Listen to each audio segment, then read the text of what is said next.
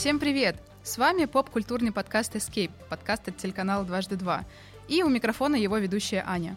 Здесь мы собираем истории людей о том, как им помогла поп-культура, как их спасали игры, сериалы, анимация, как все это помогало примириться с окружающей реальностью, помогало преодолеть какие-то жизненные кризисы и стать лучшей версией себя.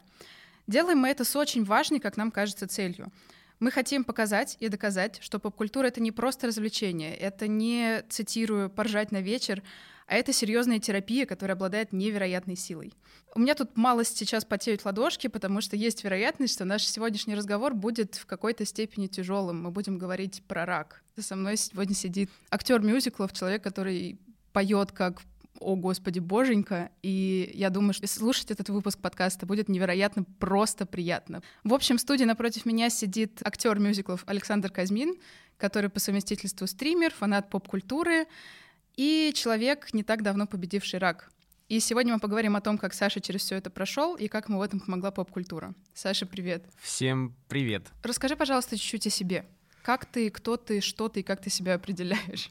А, меня зовут э, Александр Казьмин, и я себя определяю... Слушай, интересный вопрос.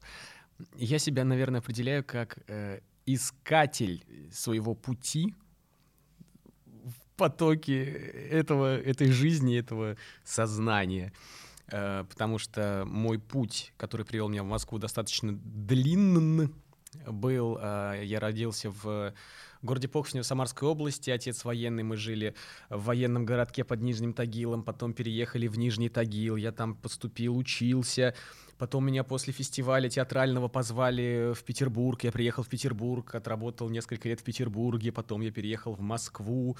И вот я сейчас здесь. И как-то все это отсутствие дома внутри, и в голове, как-то вот я не знаю, куда приведет этот путь, но сейчас мы с тобой здесь сидим, про что-то разговариваем. Ну, ты в пути. Как... Да, я в пути, я э, играю в театре, я играю в мюзиклах.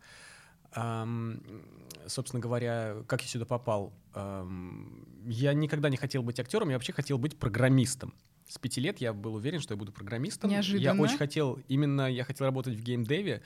Э, это случилось в 94 году, когда я увидел э, на NES, собственно говоря, Super Mario Bros. Brothers и танчики, потому что мой друг Э, принес к нам, смотри, я, смотрите, я купил, мне подарили Дэнди. И тебе стало интересно, как это все работает? Как это все работает? Это вообще что-то было что-то невероятное. Я так, Круто как. Вау, нифига, как? А ты жмешь на кнопочку, а это вот двигается на экране, ого. И я ровно тогда, в это лето, я для себя решил, что я буду программистом, я хочу делать игры но как-то так сложилось, что переходный возраст, как-то поступление, я не добрал баллов на бюджет. Хотя на, я... на разработку, на программиста. Да, да, да, хотя я закончил школу на тот момент серебряной медалью, ну что-то, видимо, у меня все-таки как и мозгов не хватило. Я не добрал баллов. И куда бы вы думали, я поступил?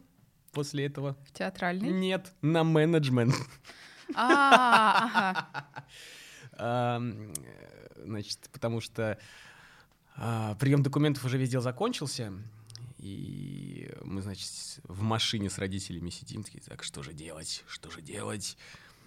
Э, значит, а, я говорю, вот у нас, значит, одноклассница вот туда-то поступила, давайте съездим туда. Это, значит, был эм, Нижнетагильский торгово-экономический техникум.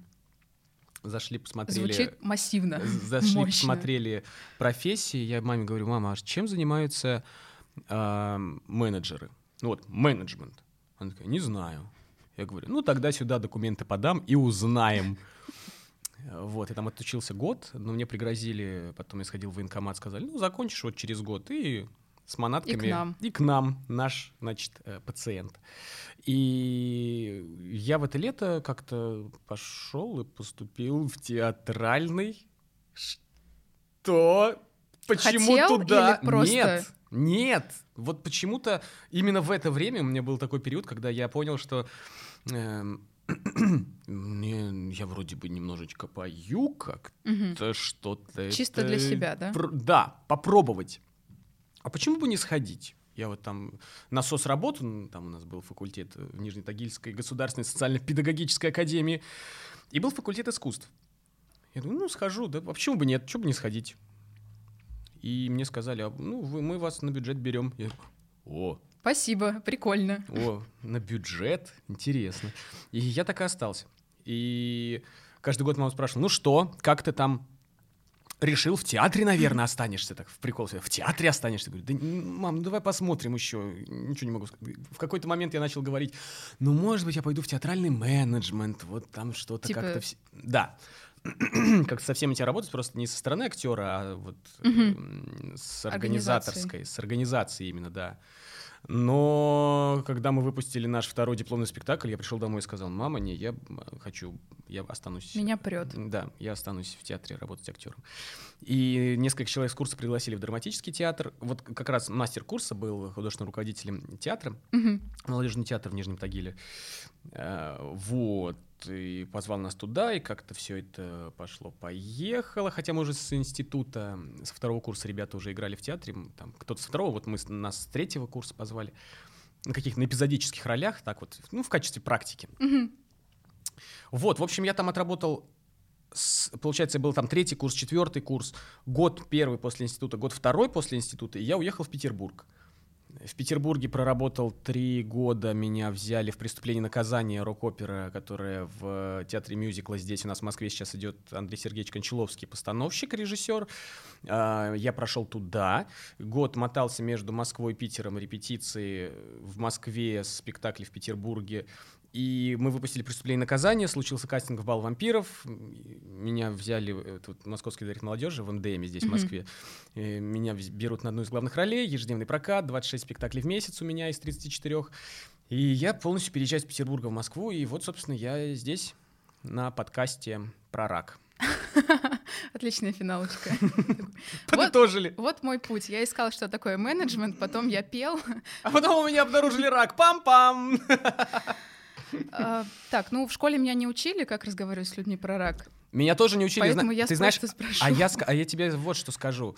Эм, у меня даже в мыслях не было, что эта болезнь может как-то э, вообще, например, вот мне сейчас, вот сейчас, мне только что был день рождения, вот буквально недавно, мне исполнилось 32 года, и у меня даже в мыслях не было, что это может, например, произойти, допустим, со мной.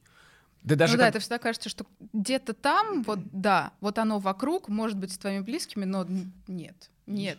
больше удивления от того, что у меня обнаружился рак кожи, который выглядел как болячка. Внешне. Да. То есть в в жизни, я бы в жизни не подумал, что это может быть оно. Это случайно? Ну, то есть ты случайно пошел к врачу и... Нет, нет, просто она очень долго не заживала. Э, Поначалу она покрывалась кор... Вот как раз ты можешь вот видеть сейчас, где она наход- находилась как раз. А, ага. Вот это вот все исполосованное на лице. А, Она была как болячечка, покрывалась, э, заживала, покрыва- покрывалась коричневой корочкой. И там после очередного спектакля я там стирал, когда э, весь грим. Ну, иногда смахивал случайно, Корочку, корочка да. отваливалась. И, и вижу, ну, в очередной раз э, не зажила. Ну, то есть, как будто бы я ее постоянно сдирал Мгм. несколько месяцев. Потом случилось вот наш э, локдаун, я посидел дома, вроде бы все как-то так даже подзатянулось. Ну да, грим не стираешь, и вроде все. Ну, и у меня были ежедневные стримы по 8 часов в день, все равно, получается, мне приходилось пудриться, чтобы не блестеть, когда ты сидишь, там жарко все равно. Но вроде как все затянулось. Э, С 1 июля мы вышли на репетиции нового спектакля, и на второй день мне говорят, а у тебя что-то кровь идет. Где смотрю, бровь. смотрю в зеркало, «А, опять. А». Ну и как-то месяц, второй, третий, Мгм. вроде как опять эта болячечка. Подумал, вообще не буду трогать ее, может быть... ну, Само. Само. Что так? Мне, я даже предс- ну, то есть мне даже мысли просто не было, что может быть сходить куда-то, что-то проверить. Как-то странно мне говорили, «По- а ты помашь левомиколем? Левомиколь поможет. Пробовал ли ты особенные пластыри? Ну, тоже, если долго болячка не заживает, обычно говорят, что вот есть особенные пластыри, они там типа воздух создают, и все быстрее заживет. А я таким после операции заклеивался. Надо было, наверное, до, да, чтобы Что попробовать. А она постоянно, когда ее там не было, она там подкровавливало, так что-то там подтекало, непонятное так, слегка. Так слегка проснешься, и у тебя подушка что-то в каких-то таких пятнышках крови, потому что лицом повернулся. Там Ну, прям по получается, мелочи. да, пол подушки в слюнях, пол, и часть подушки в крови. Ну, это Доброе утро. Да, э, значит, а, и в какой-то момент я пошел э, к дерматологу вообще с другой, с другим вопросом. Э, И когда она все там посмотрела, объяснила, я говорю, слушай, у меня еще вопросик такой, вот, ну, так, вскользь. Болячка вот не заживает. Посмотрел, значит, э, приложил какой-то... э, как- Палочку, ну, не- трубку. ну, трубочку такая с лупами. Так, «Хм, что-то мне это не очень нравится. Иди-ка ты к онкологу. Тон, тон, тон. Ту-ту-ту. Я говорю, «Ам, к онкологу, да? Интересting. Ладно, записался к онкологу, значит, пришел, мне говорят. А, ну я сперва записался в э, институт Герцена. В общем, просто эта история длилась несколько месяцев в итоге, как Мгм. оказалось, после того, как мне отправили к онкологу. Э, Записался в институт Герцена, э, пришел, мне посмотрели, говорят, ну да, вот вы наш пациент, вот тут узелок, вот, ну вы не волнуйтесь, мы это все вылечим, вас на ноги поставим. А говорю, Будничным таким тоном. Я говорю, а что это? Ну, это вот э, базилиом, базально-клеточный рак. Сейчас, подожди, я тут статью нашел про Хью Ага. Джекмана, кстати. Значит, и тут в, одном предложении, значит, базально-клеточный рак кожи представляет собой медленно растущее злокачественное ново- новообразование, которое развивается в эпидермальном слое или кожных придатках. Данная форма онкологии обычно проявляется в виде открытых язв, красных пятен, розовых наростов, блестящих шишек или шрамов. Эм, И мне сказали, ну, значит, мы все это Я не знаю, можно ли было рассказать, описать рак сейчас более эротичным голосом. Ну, в общем, говорят, мы, значит, все сделаем. Ну, вот смотрите, вам надо сдать анализы, значит, вот это вы сдаете обязательно у нас, вот это обязательно у нас, а вот этот вот, значит, э, соскоп вам нужно сделать. Вы идите в вашу районную поликлинику к онкологу, значит, вам там делают, и берете, заберете стеклышки и принесете к нам на исследование. Я говорю, у вас тут стоит 10 многоэтажных зданий Институт онкологии. Вы не можете здесь срезать, Чуть-чуть. срезать кусок кожи у меня. Э, Вы знаете, нет, мы этим не, мы не делаем этого. Ага. Я так, Мы «А». выше этого. Я так, ага, понятно. Ладно. Значит, поехал в поликлинику. Оказывается, к онкологу просто так не попасть, э, в, чтобы перевели в Но Ну, это онкологию. районная поликлиника, кому там Ну, госу- ну, госу- государственная, собственно говоря. То есть надо сперва к, само собой, э, терапевту, чтобы он все перенаправлял. Терапевта там вот сегодня моего терапевта нет. Я, Да, я да, только да. записался в эту поликлинику. Пошел, э, значит, э, как бы дежурным, дежурному терапевту. Он меня, на, значит, отправил. Я прихожу на э, ресепшн. Стою, жду час, полтора, два, ничего не происходит. Мне говорят, ну, там вам, в общем, запись, окошек нет. Я такой, а, классно, да. Поставьте пять звезд на выходе. А, значит, проходит мимо зав. отделением. Что за вопрос? Онколог. Слушайте, вы с этой бумажкой долго будете стоять, пойдемте ко мне в кабинет. Я такой, «А, м, пойдемте. Значит, он куда-то позвонил, говорит, все, вас записали, езжайте сейчас, значит, э, ст- встаете там на учет, иначе вы бы там две недели сейчас еще или три это ждали, и вас бы Кайф. никто никуда не записал. Я такой, а, классно, медицина, эй! Захотел полечиться по полюсу, а я еще потому что решил. Можно, конечно, там пойти просто в платную поликлинику и лечь под нож, ну, допустим, не знаю, какому врачу.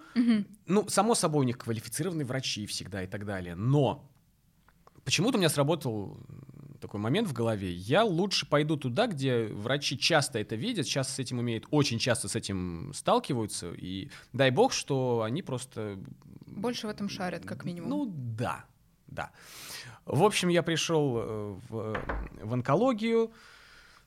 Меня посмотрели, взяли анализы, сказали, вот это вам миллион анализов, идите сдавайте. Как только все сдадите, возвращайтесь обратно. Я, значит, спускаюсь э, вниз. Кстати, никогда я эту историю никому вот так вот э, общенародно не да я уж рассказывал. чувствую, что это эксклюзивом попахивает. Да. немножечко. Только мои знакомые все, все эти истории знали. А вот А так, всё? чтобы... Да, блин, это же и бесплатно еще. Все. Ах, эксклюзивчиками-то разбрасываемся. Ладно, в общем, э, на ресепшене мне говорят, ну давайте записываться. Так, вот эти анализы, значит, можно через полторы недели сдать, эти через три, вот есть окно, это там через месяц, вот эти. И, в общем, так вот раскидали меня на полтора месяца только анализы сдавать. Окна там в 8 часов утра, в 7 часов утра. Ну, чтобы ты максимально пострадал, Да, настрадался. Да, и я в какой-то момент, когда пропустил первый анализ, потому что я с утра проснулся, я не могу. У меня хоть и рак, но я не могу сейчас поехать сдавать анализы. И в этот момент я сказал, так, я сейчас никуда не поеду, а сдам все анализы платно. Через, Взвешенное решение в 7 утра. через неделю пошел, сдал все анализы. Вышло это, конечно, очень дорого. Но, тем не менее, я сдал все анализы в один день. Может, конечно, сейчас кто-нибудь, кто слушает, скажет, да вот, да лень, да это же деньги. Не знаю, у меня, в моем случае, мое здоровье и физическое состояние прямо пропорционально количеству денег, которые я могу заработать. Поэтому я решил, что я сохраню эту, условно говоря, неделю, которую буду сда- Мгм. вытащу из жизни, катаясь туда-сюда. В И общем, направлю в другое русло эти ресурсы. Ну да. Слушай, ну ты так буднично про это, про все говоришь.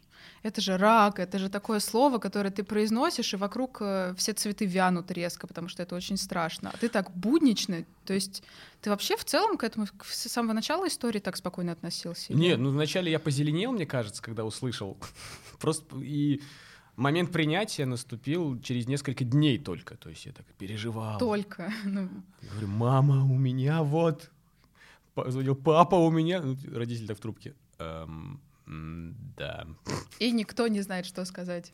И с- патология в том, что вот эта форма э, рака кожи, которая у меня, она обычно случается у людей более старшего возраста, то есть за 50, за 60 лет. У Хью Джекмана она же, да? У Хью Джекмана была она же 6 раз. Ау. С 13 года. С 13 по 17 у него он возвращался после первого раза еще 5 раз, получается. Он проходил курс химиотерапии и так далее, и так далее.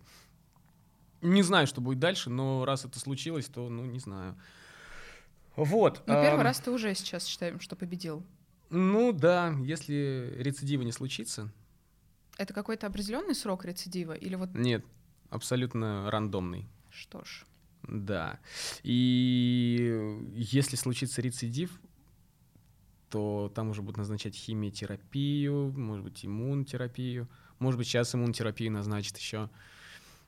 Что-то там они еще решают. Вот. ам, родители как-то так, ну, понятно, это очень плохо, сынок.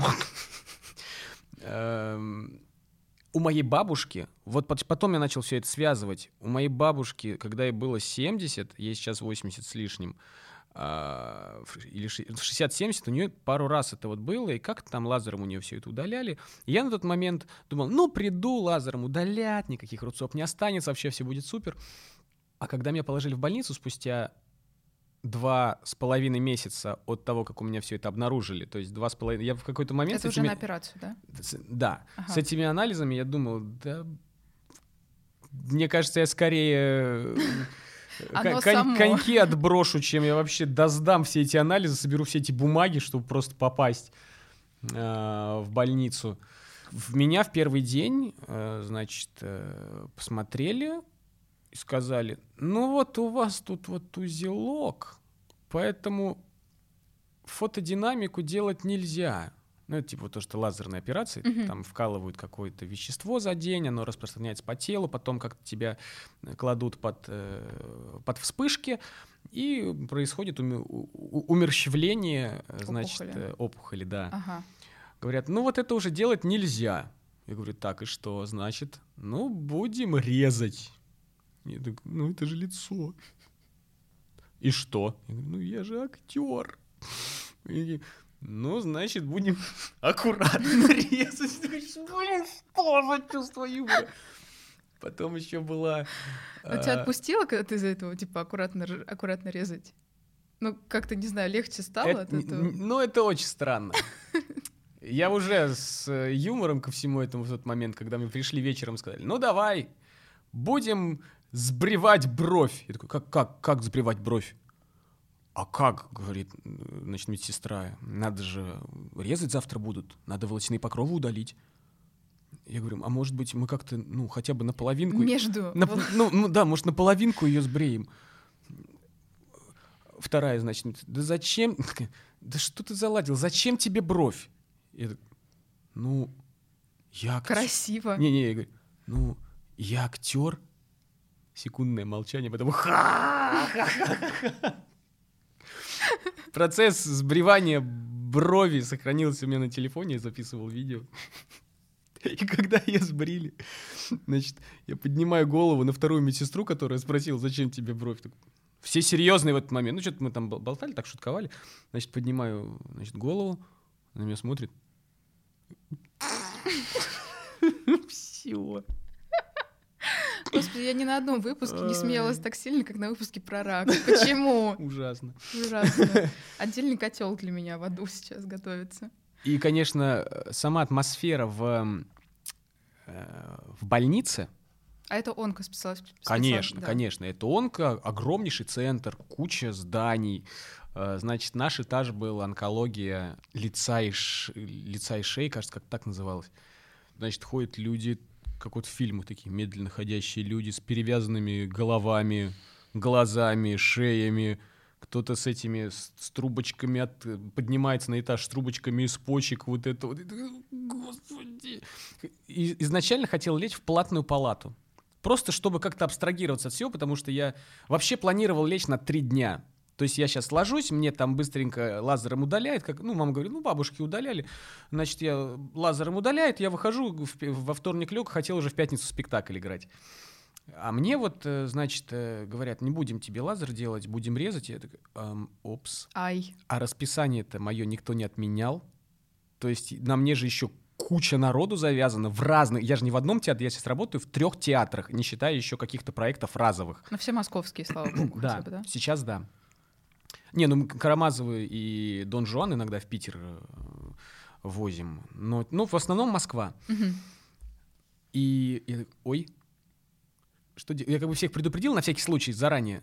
Но не рассчитывал на это. Да. И меня тут, значит, я, я пропускаю 6 спектаклей. Пятницу, субботу, воскресенье, в понедельник меня отпускают. И я понимаю, что сейчас мне что-то там порежут, у меня же распухнет пол лица, а когда спадет эта опухоль, непонятно, а там же еще будут синяки на, на оба глаза огромные. И, в общем, я так приуныл в первый вечер, потому что я видел этих дедулек, которые со мной лежали двое. Вообще, кстати, люди, которые э, находятся в онкоцентре, такая грусть на самом деле витает. Но даже Вообще, ты рассказываешь про этих людей, которые это... медленно ходят, и это... Это прям грустно. Поэтому там очень доброжелательный персонал. Вот нет того цинизма, к которому мы привыкли в, просто в поликлиниках. А здесь как-то, ну как дела, как себя чувствуете, вот сейчас проветрим, вот туда-сюда. Как-то вот очень все было хорошо. Но все равно ощущение тлена, да? Ну, есть такое, да. Одна медсестра была, эм, я, значит, сидел, что-то учил уже под конец, под выписку. Учил для выступлений? А, нет, под, да, я, нет, не под конец, день третий, наверное, был. Она, значит, заходит, э, там, влажная уборка, полы моют, говорит, что делать? А мне сказали, вы актер. Я говорю, ну да. Говорит, а вы знаете, я тоже вот, э, значит, э, в молодости в, в театральном училище училась. О, интересно. А, а говорит, а какие вы языки вы знаете? Я говорю, ну вот английский, русский. А я вот еще по-французски э, вот, э, пела и умею говорить. Там немецкий, французский, значит, английский у нее. И она что-то начинает, значит, читать на французском, так встает, что-то вот читает. Вы не просили, но я все равно это все продемонстрирую. Да, это я Интересно, интересно, как тут у вас все устроено. А, а я тогда как раз смотрел э, Лигу справедливости Зака Снайдера, вот она только-только вышла буквально несколько дней. Я так хорошо, уда- из-за того, что фильм огромный, я так удачно его растянул вот так на весь день. Ага. Я спал, засыпал, паузу ставил, спал, смотрел, Лучшая засыпал. реклама Зака Снайдера. Нет, нет. Когда постоянно лежишь, особенно, ну я не знаю, может потому что операция... Это уже после ну, операции Да, было. после, конечно. Тянет, тянет ко сну. Ну, Я- таблетки, как минимум, всякие медикаменты наверняка еще Ну да, там действуют. кольчиками-то покалывали. Вот, э, и я смотрел тогда, кажется, не знаю, по-моему, «Клинок, рассекающий демонов», по-моему, весь сезон посмотрел, там 24 серии, кажется. Досмотрел все онгоинги, которые смотрел, ани- анимешные. Онгоинги всякие анимешки. То есть ты прям в больнице, когда лежал, уже после операции, ты себя пичкал э, как раз поп-культурой, да? Да, потому что надо лежать и так ложишься на один бок. И, собственно говоря, вот это вот все тебе в мозг заходит. Вот чтобы отвлечь, наушники надевал, и чтобы от разговоров дедулек про рак отвлечься, я вот так вот раз, и мне было хорошо. И спасся. Отлично, прекрасно. У меня как раз огромный iPad 12.9 прошка, он гигантский, вот перед лицом его положил вот так вот. и Всё мира по- вокруг не да, существует. все поле зрения у тебя закрывается, и это было великолепно. Прекрасно. А потом еще на выходные э, одного, одного дедушку выписали, второго отпустили домой, и я в субботу заказал доставку еды. А во вторник после операции, во второй день, мне Настя Стоцкая еще привезла там всяких, чего мне там не хватало в больнице, э, за что я очень благодарен. Э, Вот. Я заказал еще вообще... с- Думал, что доставку-то никак не, не оформят. Тут поговорил с медсестрой. Ну, вы там на охране можете сказать. В принципе, ее сюда принесут. Тихонечко спустите, заберите. И я как заказал... Вот это мир. И я как заказал себе лапши, как начал все смотреть, значит. Но это была плохая идея, на самом деле, потому что подъем-то в 6 утра от укола. Подъем! И... А ты смотрел до 4 утра. Ну, не до где-нибудь? четырех, но до двух-то я, до часа до двух каждую ночь я бодрствовал, потому что наконец-то разговоры прекращались, на город, значит, насту- наступала ночь, просыпалась э, анимешная мафия, ну, помимо анимешной вообще вся остальная. Дедушки вокруг лежали, э, рыгали, пердели во сне, это, было, это был отдельный музыкальный номер каждую ночь, и храпели. А, Собственно, я наконец-то мог походить без обсуждений, куда ты пошел, чем ты занимаешься. А что у тебя? А какие прогнозы? Вот это вот все. Да, да, да, да, да. Вот. Очень интересно было, сейчас перепрыгну на другую мысль, очень интересно было наблюдать. э, Я уверен, что я сам выглядел точно так же, когда ты уже там находишься, у тебя перемотана половина лица, приходит новый человек, это ваша койка, значит, и он сидит в состоянии полной растерянности. Каждый, вот при мне два человека так было. Смотрит на нас, каких-то как будто А бы как? после... э, Знаете, как... Выглядел как раненые после бомбежки. Есть люди с перемотанными головами. Он такой, «М, Значит, и меня, наверное, это ждет. И вот начинает с ним дедушки, начинает, дедушка начинает с ним разговаривать. А кто вы? А откуда вы? И вот эта история по новой. Один говорит, я там прыщ всковырнул, у меня все это началось. Ну, в общем, второй говорит, да у меня 10 лет это уже висит, я даже не обращал внимания, тут мне сказали. Пипец, мне кажется, это удручает. Ну, ты, ты сразу погружаешься в какую-то вальгалу тленное, Ну беспросветное. да, как-то не, не очень. А я говорил про платную палату, меня туда не положили, потому что она была занята. Я хотел в платную, но вот не, случ- не случилось, к сожалению. То есть ты смотрел это все, чтобы как-то отвлечься от- Да, да, я, я вообще не хотел в тот момент погружаться в работу в свою. Мне хотелось просто очистить мое сознание. А вот, и так как я э, ночью бодрствовал очень долго, э, подъем в 6, и так каждый день, и я вышел из больницы еще более уставший, чем в нее ложился, честно говоря. Хотя все говорили мне, «Да вот сейчас отдохнешь, Выспишься. вот тебя сейчас там, э, значит, раздельное питание, вот это вот все, отдохнешь, тихий час. О, нет, нет, этого не То случилось. есть в онкобольнице расписание совсем другое. Ты утром тебя колят, потом ты слушаешь, как э, деды рассказывают, ну, как деды кряхтят, пердят и рассказывают про то, как у них что-то там десятилетиями болталось, они не замечали. И вот только под ночь у тебя есть время чуть-чуть порадоваться жизни. Ну, ну да. Но по-хорошему, надо было просто ложиться спать в 9, в 10 и просыпаться в 6. Но тогда у тебя было расписание, как у этих дедов. Э, Расписание. И жизнь, кажется, такая же. Ну, ка- у меня... У нас есть знакомый, а, тоже в мюзиклах работает, парень, который...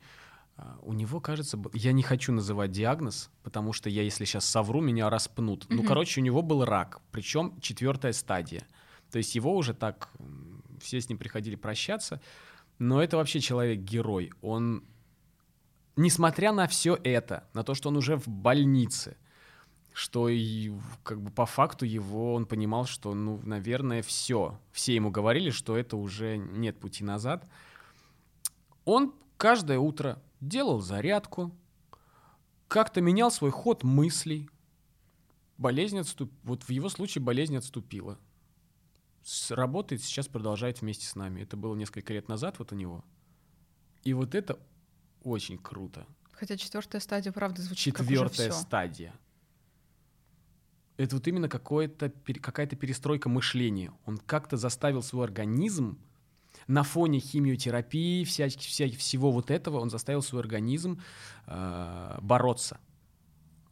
Я сейчас очень сильно притяну за уши, э, если скажу, мне кажется, что примерно вот то же самое ты пытаешься по этому же маршруту пойти. Ну, то есть как будто ты, ты вот прям у меня есть знакомые, которые тоже через рак прошли, и никто из них не говорил про это так буднично и так спокойно, как ты сейчас. Я понимаю, что это уже чуть-чуть все-таки позади, но правда, у меня тут были выпуски про депрессию, про желание э, выйти из окна, про все.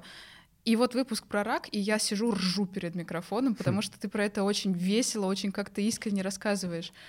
Это примерно та же схема, или для тебя это какой-то защитный механизм, или вот как это работает, что ты так легко к этому отнесешься, по крайней мере, сейчас? Я не знаю, не знаю. То есть оно само? Ну, Или... на... ну да, наверное. Ну, я, ты знаешь, я на самом деле попереживал первую неделю очень так прям, Что логично. прям конкретно. А потом еще до того, как э, случилась операция, я вообще практически никому об этом не говорил. То есть я продолжал работать с мыслями об этом. И mm-hmm. это было прям непросто, честно говоря. Не отвлекало. Мяг, мягко сказано. Работа. А? Работа не отвлекала. Отвлек... Работа не отвлекала. То есть оно, наоборот, даже было все сложнее, потому что я постоянно об этом думал, угу. возвращался, причем мне говорят, да не, там кто вот это знал, да все уже не думай, скоро операция, вообще не волнуйся. Все равно эти мысли крутятся, и как-то вот физически становилось не по себе очень прям так сильно. Я понимал, что сейчас из-за того, что это все на лице, в тот момент мне казалось, что, ну, что-то, наверное, это будет какой-то новый этап. Раз мне сейчас Карьеры. там еще, да, кусочек, кусочек, кусочек меня подотрежут, не знаю, я боюсь... Я сейчас это воспринимаю, как будто бы это было не со мной, и вообще это где-то вот... Э, как про... Говорю сейчас как про болезнь, которая где-то существует, но она не у нас. Угу. Я То как... просто такая, типа, cool story, условно. Да, но, опять же, я не знаю, случится ли рецидив. И поэтому сейчас у меня отношение к ней, как будто бы это вот у меня никогда не было, и это где-то существует, как ковид, когда начинался. Ну, это где-то в Китае, да, там да. у них какая-то своя болячка. Ой, там пока до России доедет. Да, да. Вот сейчас у меня вот внутри, по крайней мере, сейчас вот точно такое же э, ощущение. Но глядя на историю Хью Джекмана, у которого шесть раз это возвращалось, я как-то так...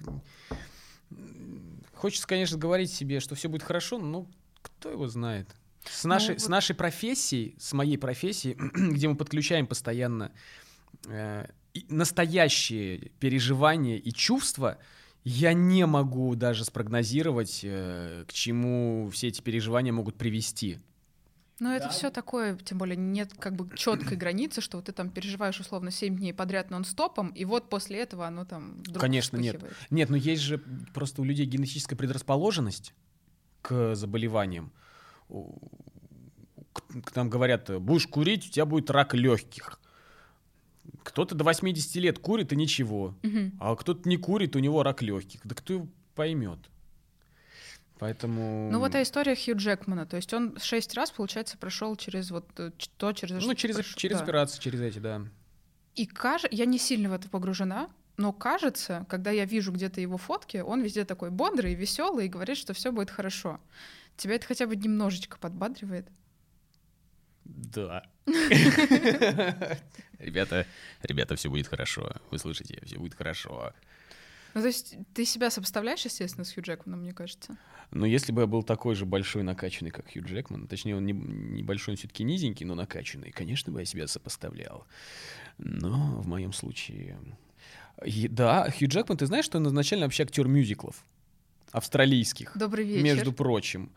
И, конечно, поставляю. Но тебе это помогает. Я актер мюзиклов у меня. Я Хью Джекман в российский. Да. Нет, это здорово, что он не потерял веру в себя. Говоря про него, что он не потерял веру в себя после такого количества раз, которое у него это случилось. И он продолжает сниматься, и он очень крутой. И Росомаха обожаю. Обожаю. С первого фильма «Людей Икс» я... Когда он только вышел еще в прокат, я его смотрел. Первую часть. Слежу с удовольствием, и как бы Логана не хейтили, но мне Логан очень понравился, особенно там такие параллели с э, The Last of Us, допустим, проведены. Мне все это очень зашло. Я, на самом деле, не такой уж привередливый зритель. Для меня главный критерий, например, в фильмах — это либо мне интересно, либо нет. Я не люблю разбирать, о, это хорошо играл, это нехорошо играл. Мотивация персонажа, да-да-да. Но если это совсем уж из ряда вон мотивация, да, если она да. прям лезет тебе в глаз, что мотивации персонажа нет, то да, я это вижу и соглашаюсь. Но если это не лезет, и я получил удовольствие после просмотра фильма, то я не такой, что прям критикан. И Логан мне понравился. Плюсую сюда. Слушай, а есть вот какая-нибудь, не знаю, может быть, мысль у тебя в голове про Хью Джекмана, которая, знаешь, как называется coping cards? То есть какие-то мысли, которые, если тебе вдруг плохо, ты эту мысль вспоминаешь, начинаешь сильно прокручивать и отпускает в пике тревожности. Есть ли у тебя что-нибудь такое, вот там, не знаю, или с Хью Джекманом, или, может быть, с поп-культурой, но с Хью Джекманом, наверное, проще ее провести? Ну, в формате вот он справился, Наруто не сдался, я не сдался там. Хью Джекман не Ой, сдался. Наруто, Наруто это вообще отдельный. У меня даже дома до сих пор, э, значит, есть такой свиточек, там Саски, Наруто нарисованы. Там, где, э, значит, э, Наруто стоит, стоит лицом к нам, Саски спиной к нам, и вот так вот руку, по-моему, угу. на плече у Наруто, рука у него, его рука на плече Наруто. Но это Наруто, кстати, колоссальный мотиватор это да. Это вот человек, который никогда не сдавался. Не знаю, как в Баруто, я уже... Я обычно смотрю по 50 серий, просто уже очень много лет, и жду, когда выйдет 50 серий, смотрю. Ну вот с Баруто что-то у меня вот не идет. Бывает. После... Сколько сейчас у меня просмотрено? 140, что ли? Ну, ах, мне грустно. Мне грустно. Наруто, что с тобой стало? Почему ты превратился в тряпку? Ты был не такой. Мы помним тебя не таким. Я вырежу этот кусочек из подкаста и отправлю Наруто на студию туда. Пусть подумает о своем поведении. Ой. А, ну, прости, ну, фраза мотиватор, ну, не знаю, фраза мотиватор этого года — это плюс ультра, естественно. Плюс моя, ультра? моя геройская академия. Конечно. Я, плюс я вне контекста. Почему до сих пор?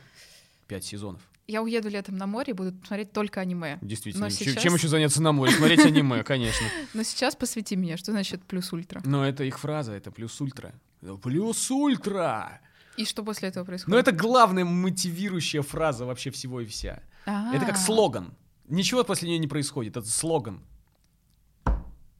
Такая точка поставилась. И то есть ты ее типа, а, ты же еще говорил, что ты смотрел мою геройскую академию, как раз когда лежал в больнице, да. в том числе. Ну, конечно. Да. Нет, это, это все, это классно. Это все, знаете, э, можно говорить, вот, это сериалы для подростков, да кому они нужны? Я, например, просто смотрю много всего, уже много лет. Не знаю, мне такое заходит. Аниме именно. Да. Такое аниме мне тоже заходит, я им не плююсь. Мне очень нравится. А почему? Есть какие-то вот... Ты знаешь, в таких вещах очень много искренности в героях. Ни формализма, ни, ни масок на их лицах. Они, это, это то, что, мне кажется, сидит глубоко внутри в каждом из нас. Там, не знаю, чувство правды, справедливости, доброты. И здесь это просто вот можно наблюдать, как э, доброта получает по мордам э, от э, несправедливости вокруг как доброту закапывают, уничтожают, а доброта из всего этого выбирается. И, наверное, и что, и как, да, и, ну не всегда, конечно, но после этого хочется как-то верить в людей, пересматривать, если у тебя какие-то проблемы в жизни, проблемы с другими людьми, может быть, маленечко тебя направить на то, что, а может быть, помириться, а может быть, как-то восстановить прежние связи, извиниться перед кем-нибудь. То есть это такой какой-то мягкий, приятный и очень светлый, что ли, мир, мир аниме, в который ты погружаешься, а потом тебе хочется быть светлым, ярким, добрым в реальном мире после этого. Ну, ты знаешь, э, из-за того, что в том же аниме мы порой э, видим колоссальное количество жестокости, которая не может позволить себе, допустим, кинематограф, только потому что это карандаш и, и краски, и можно, в принципе, сделать все, что угодно, в отличие от того, что можно сделать с реальными актерами. Да, да. В этом плане Там, анимация, конечно, Да, в... чем мне и нравится анимация, огромное количество самых разнообразных сюжетов. Ничем не ограничена, только фантазией. Да. да. А из-за того, что их становится с каждым разом все больше и больше, в журналах э, ангоингов становится в Японии все больше и больше, и нужно как-то привлекать привлекать, э, заинтересовывать чем-то людей, которые тот же Jump, например, покупают. Мгм. Порой рождаются очень интересные э, сюжеты. Но это как ты в условиях каких-то ограничений пытаешься придумать, э, как из этих ограничений выйти и выйти победителем. Да, да, да.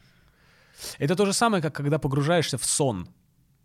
Вот ло- ложишься, расслабляешься, и, когда, и в какой-то момент, когда у тебя в голове твои мысли начинают куда-то плыть, туда, куда бы ты даже не подумал вообще об этом подумать, э, значит, все, ты засыпаешь. Значит, этот э, гормон какой-то у тебя достиг мозга, и если ты сейчас еще 10 секундочек, ты уснешь. Да, да. когда ты лежишь, допустим, думаешь про, ну, допустим, какая-то перина, ты лежишь, лежишь, даже думаешь сам про себя на этой перине, и вдруг эта перина повор... открывает тебя не, не вправо-влево, как это могло быть, а она открывает как-нибудь так, извернется и вверх улетит в твоей голове. Значит, вот это вот то, о чем бы ты никогда не подумал, просто на ровном месте. Значит, ты засыпаешь. Вот и так же, мне кажется, с... э, Какая крутая метафора. также и с, э, там, с мангой, допустим. Надо вывернуть так сюжет, чтобы ты никогда об этом вот не подумал, тогда это зацепит зрителя. Ну да, логично. Что вообще из всех аниме-тайтлов, которые ты смотрел или читал мангу, что для тебя самое такое вот вдохновляющее или что произвело самый большой вау-эффект? Ну, м, Когда ты вот прям читал или смотрел и такой, дэм, вот я хочу, чтобы так было, например. Ну, у меня топ-1 до сих пор, например, э, везде это говорю, «Самурай Чемплу» Мгм. аниме. Это как раз от создателей «Ковбой, Ковбой Бибоп». И почему-то по эмоциям, может быть, это просто синдром... Ну, я бы не сказал, что синдром утенка прям уж настолько. Но я до сих пор говорю после, там, не знаю, с 94 года, в 94-м увидел первый раз аниме и начал активно его смотреть с 2001-2002 года. Но до сих пор у меня... Я не могу сказать до сих пор вслух, что вот это лучше, чем... Лучше, я бы получил больше эмоций, чем тогда, увидев это. И Даже... даже... в свое время, то есть. Ну, я думаю, да. Ну, видимо, тогда это наложило на меня очень большой отпечаток. И в топ-3 у меня до сих пор входит это «Самурай Чемплу», «Тетрадь смерти» и э, «Цельнометаллический алхимик». Вот это мои топ-3. Когда тебе сказали, что ты будешь солировать в, тетради, в концерте по тетради смерти. Я сказал «наконец-то». Мечталь? Н- Нет, наконец-то с тетрадкой, на тетрадкой можно будет не издеваться, как все годы до этого делали э, все эти киноадаптации. Наконец-то, да. Не только Netflix, там же еще японцы тоже снимали тетрадку. И мне тоже на это, А, было очень- тоже? мне тоже на это было очень больно. Лично мне смотреть, хотя говорят, там вот э, есть э, третий фильм про Элла. Говорят, что хороший, но мне как-то все это не понравилось. И, тут у тебя такая тут- власть в и руках. да, наконец-то можно э, как от фанатов для фанатов сделать. И к тому же здесь возможности, как у актера, то есть твоя профессия дает тебе возможность сделать от фаната, от фаната для фанатов. Ты своего персонажа, Лайташ, да? Ты его сам конструировал вот для сценического образа. Э, Ну, естественно, изначально да, но потом у нас появился режиссер, просто подна- под- подобрал какие-то м, направления. Для тех, кто не знает, э, в России планируется постановка мюзикла «Тетрадь смерти». Наконец-то полученные права, и в скорости надеюсь, что все это уже будет, все это случится. А недавно у нас состоялся концерт, э, концертная версия мюзикла, где были исполнены все, практически все музыкальные композиции. И он Оттуда. был очень хорош. Простите. Вот так. И поэтому, когда говорят, ты исполняешь роль Лайта в тетради, в мюзикле «Тетрадь смерти», так как мюзикла самого мы еще не играли, а он был поставлен в шестнадцатом году в Японии и Корее, музыка Фрэнка Уайлдхорна, э, это знаменитый бродвейский европейский композитор, mm-hmm. то есть там это не, это не японская музыка, это не саундтрек из аниме, это именно оригинальная да, оригиналь... оригинальные композиции Фрэнк Уайлдхорн написал там Джекил и Хайд, Бонни Клайд, то есть это мировые про про про продукты, и здесь музыкальный материал не подкачал. Это очень круто. Можете посмотреть, вбить в поиске. И тут у тебя власть, все России, вот это вот взять и стать лайтом для всей России. Ну, было бы здорово, если получилось. Да получится, я думаю. Очень желаю, по крайней мере. Да, дай бог. Слушай, я, наверное, под конец тебе хочу задать два основных вопроса. Mm-hmm. Первый вот такой. Я попрошу тебя прям сформулировать, как тебе поп-культура, это аниме, Лига справедливости, который ты смотрел, и, не знаю, может быть, какие-то, какой-то твой задний опыт, который ты до этого не в процессе борьбы с раком потреблял, а до этого. Как тебе все это помогло пережить этот этап жизни, когда ты лежал в больнице на операции, когда ты готовился к этому, ну и в целом сейчас. И реабилитация, пока все это ты ходишь располосованный весь. Тоже да. Очень много э, мотиваторов э, поп в поп-культуре как раз-таки существует и в сериалах, и в мультсериалах, в книгах, в комиксах, в манге. И мне кажется, чем больше себя на, на тех этапах этим забивать, тем ослеплять себя э, от э, суровой реальности, тем, мне кажется, больше шансов э, позитивно мыслить. Это помогает. А, второй вопрос — это обычно завершающий вопрос во всех выпусках подкаста. Представим, что по ту сторону, по ту сторону наушников сейчас слушает э, этот выпуск кто-то, кто сейчас тоже проходит через ну, мягко говоря, непростой период жизни. Возможно, это, как и у тебя, борьба с раком. Возможно, это борьба с какой-то другой болячкой. Но это вот борьба, когда ты постоянно в напряженном состоянии, и как бы весь мир тебя тянет на тленное дно. Есть ли что-то, что с высоты твоего опыта ты хотел сейчас этому человеку сказать? Как-нибудь его, может быть, поддержать, может быть, совет? Все, что посчитаешь нужным. Как было написано на, кольце э, царя Соломона, э, все проходит, и это пройдет. Главное высыпаться, не терять близких, пусть они всегда будут где-то рядом, потому что поддержка, черт побери, это важно. Верь в себя, слышишь, ты там, кто сейчас это слушает. И не опускай руки. Все будет хорошо. Бороться надо, вот что делать надо. Тут уместно будет сказать плюс старайся. ультра. Плюс ультра, черепах старалась, и ты старайся. Наруто не сдался, и ты не сдавайся. Блин, Саш, ты просто, ты герой. Ты великий, абсолютно. И я тебе безумно благодарна за то, что ты все это рассказал сейчас. Очень благодарна. Я думаю, что тот, кому понадобится твой опыт, он получит из этого подкаста, из этого разговора то, что ему нужно. И дай Боже, это ему поможет. Я тебе очень благодарна, что ты сюда пришел, про все это рассказал. Не менее благодарна тем, кто этот подкаст слушает. Правда, вы, вы, вы это то, что греет мое сердечко, и то, ради чего я прихожу в студию разговаривать с людьми о самых страшных, о самых тяжелых, о самых э, болезненных вещах, которые происходили в их жизни. Вот. Надеюсь, что вам это все отзывается.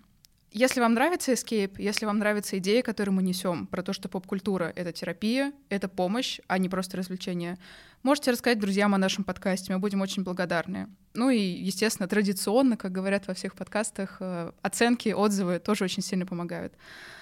Главное, я очень вам всем желаю найти свой Escape, ценить его и не сдаваться, как не сдались Наруто и как не сдался Саша Казьмин.